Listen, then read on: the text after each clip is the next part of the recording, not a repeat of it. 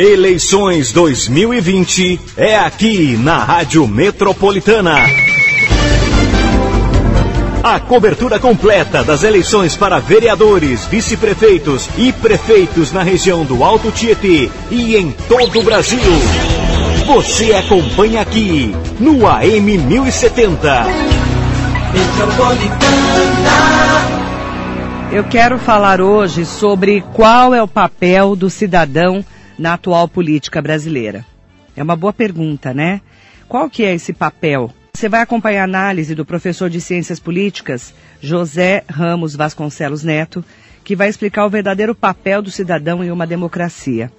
E ele destaca que no Brasil o sistema político não é democrático, mas sim oligárquico, ou seja, é conduzido por grupos que controlam o poder baseado em interesses ou visões de sociedade. E ele destaca: o, o, papel do cidadão na política brasileira é bastante complicado e difícil porque o regime que existe no Brasil não é de democracia, o regime é de oligarquia. Então, sendo um regime de oligarquia, significa o quê? Significa que apenas é, pequenos grupos é que mandam e desmandam no país. E o, o cidadão não tem poder nenhum. Então é complicado para o cidadão brasileiro. E o professor de ciências políticas, ele avalia que a minoria de pessoas que se identificam como os únicos senhores das leis não compõe o quadro de cidadãos comuns do Brasil. Para o professor, trata-se de um restrito contingente de pessoas com características que não coincidem com as autênticas aspirações da população, e que nesse regime de representação política, o poder legislativo não é extensivo a todos os cidadãos. O Brasil, que atualmente conta com mais de 147 milhões de eleitores, tem suas regras eleitorais estruturadas de uma maneira que restringe o direito de pleitear ao cargo parlamentar. E é um número pequeno de indivíduos que representam um percentual abaixo de 0,1% do seu eleitorado, apenas em torno de 50 mil privilegiados.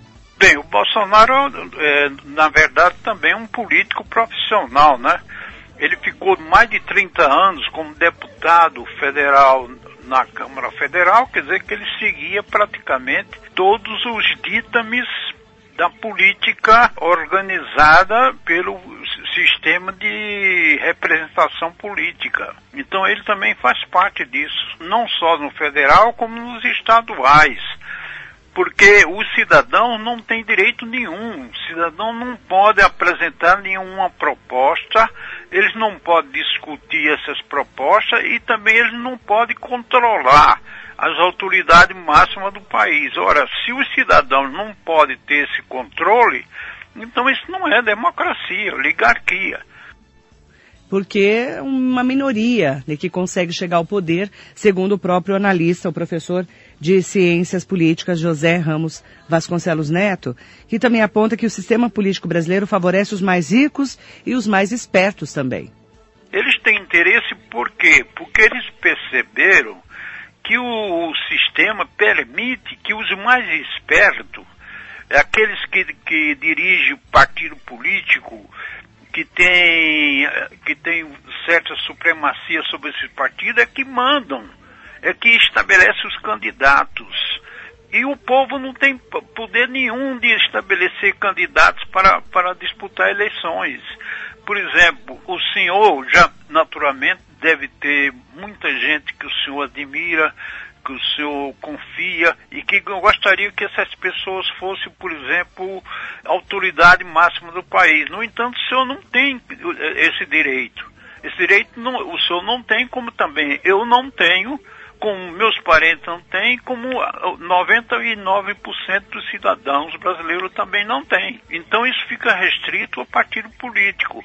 E quem manda nos partidos políticos? Quem manda são os marechais dos partidos políticos, são as igrejinhas que se formam em, todos os partidos políticos, e esses partidos políticos é que estabelecem os candidatos.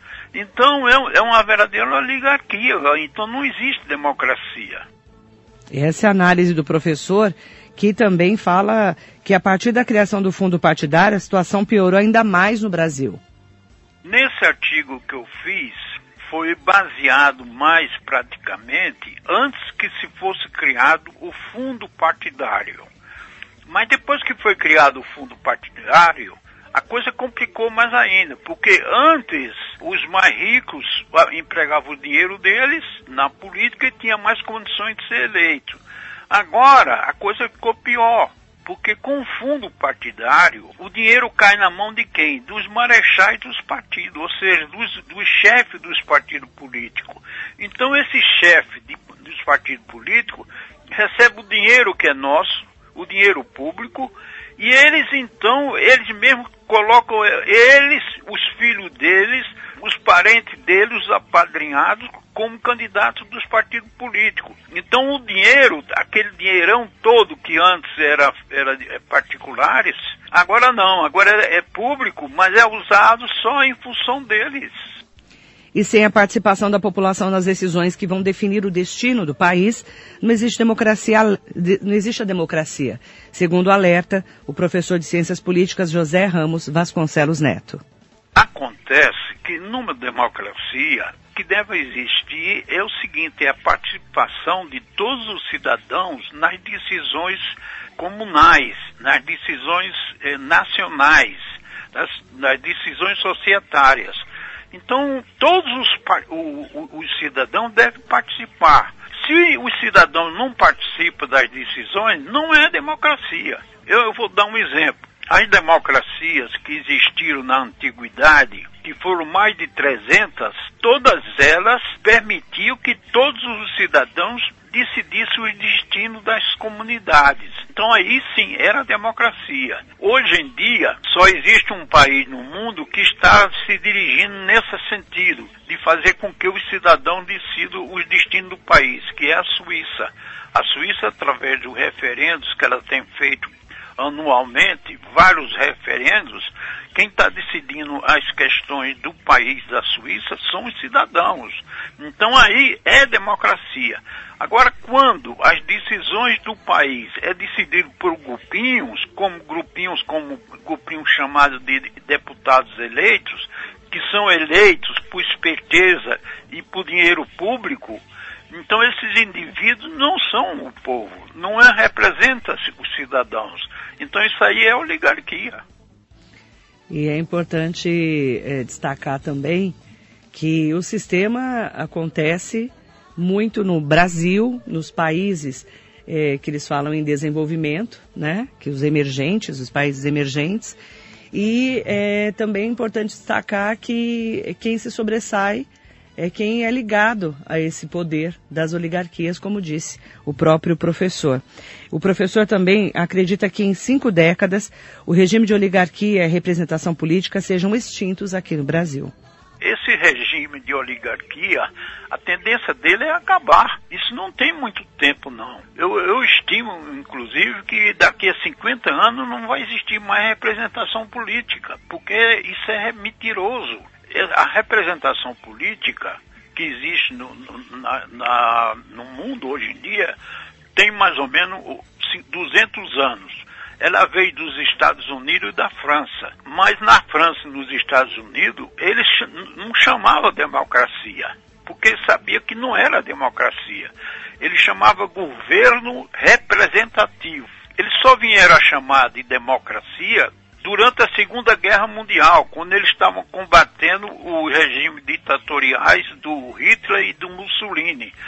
Então aí foi que eles começaram a dizer que estava combatendo ditadura e que eles eram democracia. Aí começaram a usar o nome de democracia. Mas eles sabiam que não era democracia. E por isso que, que nos estatutos da Constituição americana e da Constituição francesa, é chamado de governo representativo, não é democracia. Democracia era aquelas que existiam na antiguidade e depois agora está havendo na Suíça.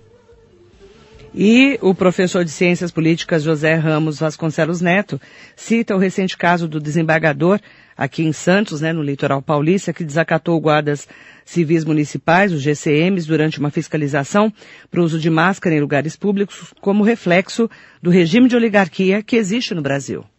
Você veja, por exemplo, o recente desse desembargador que distratou o, o, o, o, guarda não querendo obedecer a lei que era aplicada para todo cidadão. Por que, é que ele faz isso? Porque ele sabe que está na oligarquia e ele é considerado uma classe diferente. Então você veja que por aí você vê que não existe democracia.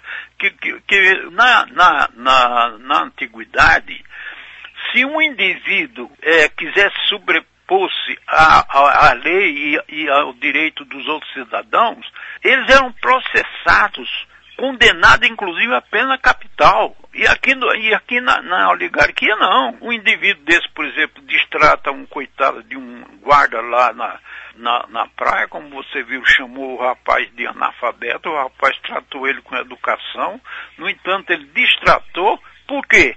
Porque ele se sente um nobre. E um nobre o que é? Nobre é, é uma classe que se diferencia dos cidadãos comuns. Então, se existe essa diferença, não é democracia. E eu espero, então, que, que a gente é, é vá evoluindo, mas com a mais rapidez para acabar com essa representação política. Está a análise do professor de Ciências Políticas, José Ramos Vasconcelos Neto. Lembrando que esse ano nós temos eleições uma eleição muito diferente no meio de uma pandemia do novo coronavírus, em que a gente não pode fazer aglomeração de pessoas. Não sabemos ainda, né, quando vai terminar essa pandemia. Falamos muito sobre a vacina essa semana, que pode chegar entre o final do ano e o começo do ano que vem, mas vai ser uma eleição muito diferente. E é claro que quem já está na política também já tem maior visibilidade né? Isso também vai ser colocado em questão. E qual vai ser o papel também das redes sociais nessa eleição? Cuidado com as fake news, né, com as notícias falsas, mas principalmente como vai ser a eleição para prefeitos e vice-prefeitos, dia 15 de novembro, e vereadores de todo o Brasil. A gente vai acompanhar todos os detalhes junto com você aqui na Metropolitana. Eleições 2020 é aqui na Rádio Metropolitana. A cobertura completa das eleições para vereadores, vice-prefeitos e prefeitos na região do Alto Tietê e em todo o Brasil. Você acompanha aqui no AM 1070. Metropolitana.